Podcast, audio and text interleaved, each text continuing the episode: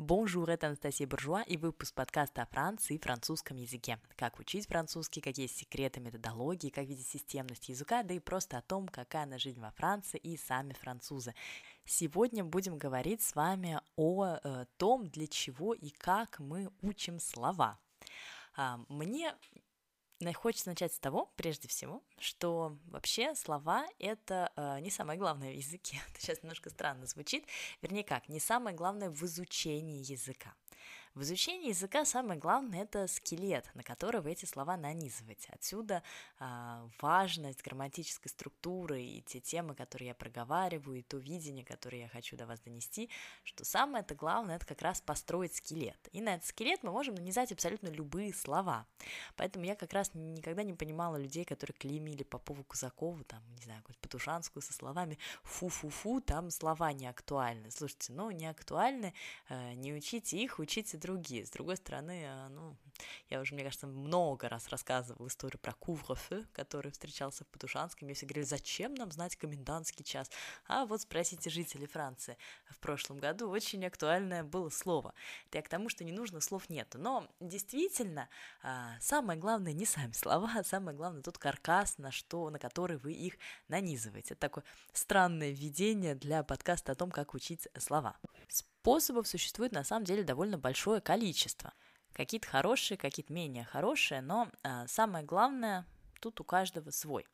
А, если вы недавно присутствовали на лекции по мнемотехнике, это для тех, кто учится у нас на общем курсе, да, у вас курс начался с лекции по, этим, по мнемотехникам, то там были вообще такие новые даже способы для изучения слов, тоже, кстати говоря, очень интересные, да, я, может быть, сейчас несколько перечислю, но хочется начать с более традиционных. Самый способ такой, с которого началось мое изучение французского, это слова прописью, которые как раз мнемотехники очень неплохо критикуют, что вот э, какие ассоциации возникают, когда вы начинаете слово прописывать в строчку, мол, только какое-то школьное наказание, еще что-то. А, слушайте, наверное, действительно, у нас это было практически наказание в университете, однако способ действительно действенный, и я его э, немножко сейчас поясню, чтобы он действительно, э, как знаете, психологически сейчас хорошо воспринялся, и вы поняли, для чего очень важно слова прописывать прописывать. Дело в том, а, я тоже не перестаю это говорить, что французская фонетика, она очень логичная, да, и она, э, в общем-то, нас подводит к тому, что как слышится, так и пишется. И на начальном уровне изучения языка мы еще всех фонетических правил сразу не знаем, но какие-то уже узнаем. То есть мы как бы в активном процессе изучения фонетики. И э, когда мы прописываем слово, то здесь мы на самом деле э, тренируем не только запоминание новых слов, а здесь мы еще и тренируем вот эти как раз фонетические правила. То есть мы пишем и запоминаем, как пишется, и по ходу дела вспоминаем, ага, ну вот мы произносить будем так, потому что там, не знаю, нам аю дают, нам дают нам о, да, и вот мы, соответственно, э, знаем, что у нас какое-нибудь там слово с этим о, да, и там auteur, и вот мы запоминаем, что аю это о, и там эю это э, и то есть мы пишем, у нас включается еще такая фонетическая аналитика, и вот это, наверное, а, большой вообще плюс такого способа, поэтому действительно на начальном а, этапе изучения очень хорошо слова в строчку писать, но опять-таки а, не в качестве какого-то, знаете, наказания, а действительно подходя к этому достаточно аналитически и заодно тренируя свою фонетику. Самый хороший способ – это, конечно, когда вы слова вставляете во фразы. Вы же сами прекрасно понимаете, что голые слова, они как бы никому особо не нужны. Их самое главное использовать. И дальше есть нюанс, какие должны быть это фразы.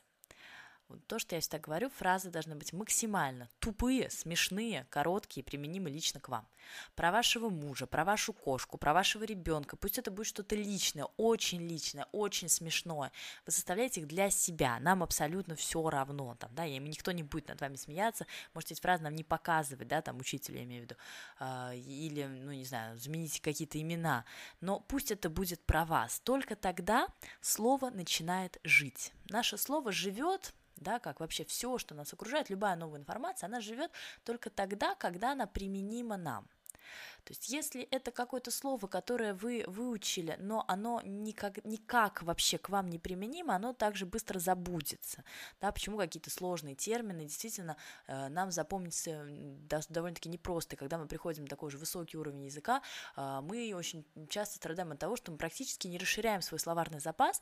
Почему? Потому что все основные слова, у нас уже есть. Да, а какие-то сложные слова, ну, они нам не так и нужны. И когда есть какая-то необходимость, мы просто смотрим их в словаре. Но мы говорим про средний уровень французского, начальный уровень, э, да, в принципе, на любом, каждое слово должно ожить в вашей речи, в вашей жизни. Поэтому ваши фразы, которые вы с ними составляете, должны быть такими, как вы произносите, и только так. Ну, в идеале фраз должно быть две, еще лучше три, да, но если хоть одну составили, уже хорошо. Просто э, в чем тоже бывает загвоздка? Бывает, что учит слово э, ученик и не очень умеет его применять, потому что на самом деле, а если это касается, например, глагола, там, он не запомнил запомнил предлог, который идет с ним, он не знает, как поставить его в какое-то другое время. Вот эти моменты вы должны для себя очень четко просматривать, когда эти фразы составляете. Следующий способ – это карточки.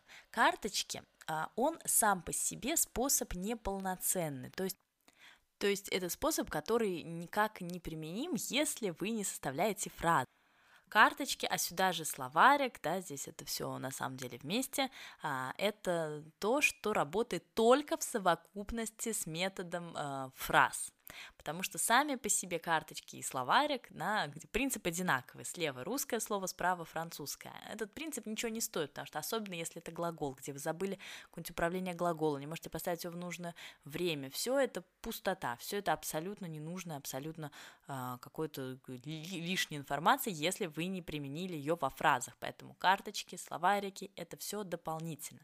Карточки можно делать в приложениях, приложение Quizlet неплохое, знаю, что сейчас на Москве только через в России только через э, VPN, а, но есть какие-то другие тоже э, Quizlet, плюс в том, что ваш учитель может их делать для вас, да, вот этот набор. У нас, например, на общем курсе мы делаем прямо готовые пакеты этих карточек, вы их загружаете и прямо им пользуетесь.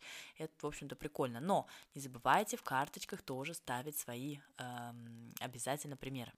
Про словарик хочется сказать вообще отдельно. Для меня это было, наверное, самое бестолковое, что я когда-либо делала в языке. Но видите, я неправильно его составляла, без фраз. Составляла бы правильно, может быть, было бы полезно. Дальше уже идем к таким способам, знаете, более креативным. Ну, например, попытаться найти название книги или фильма, а, с тем словом, что вы учите. Вот прям здорово. Или же найти его в песне, или найти в каком-то стихотворении. А, то есть постараться это слово увидеть на практике и более того на каком-то очень простом примере, который вы могли бы применить. Может быть, с какой-то поговорки, которая вот действительно на слуху, да, но лучше всего, конечно, какие-то именно песни или названия фильмов. Название фильмов переводить тоже очень весело можно пойти дальше и начинать переводить фамилии, там тоже новые слова какие-нибудь узнавать, тоже прикольный способ. Вот. Дальше мы уже уйдем, конечно, в мнемотехники. Это не моя специ- специальность, я могу только поделиться тем, что сама где-то тоже слышала, но для меня мнемотехника это всегда с ассоциациями, да, это всегда с визуализацией слова. Один из вот способов, про который как раз наш э, коуч говорит очень много, у нас, вы знаете, что в школе есть языковой коуч Наталья, вот она как раз э, рассказывает про способ э, разделить слово с конца. Ну, например, там вам нужно выучить слово э, вы делите его с конца. Вы начинаете говорить сначала sion, siation, nonciation, prononciation, то есть делите с конца. А, сложный способ, но рабочий.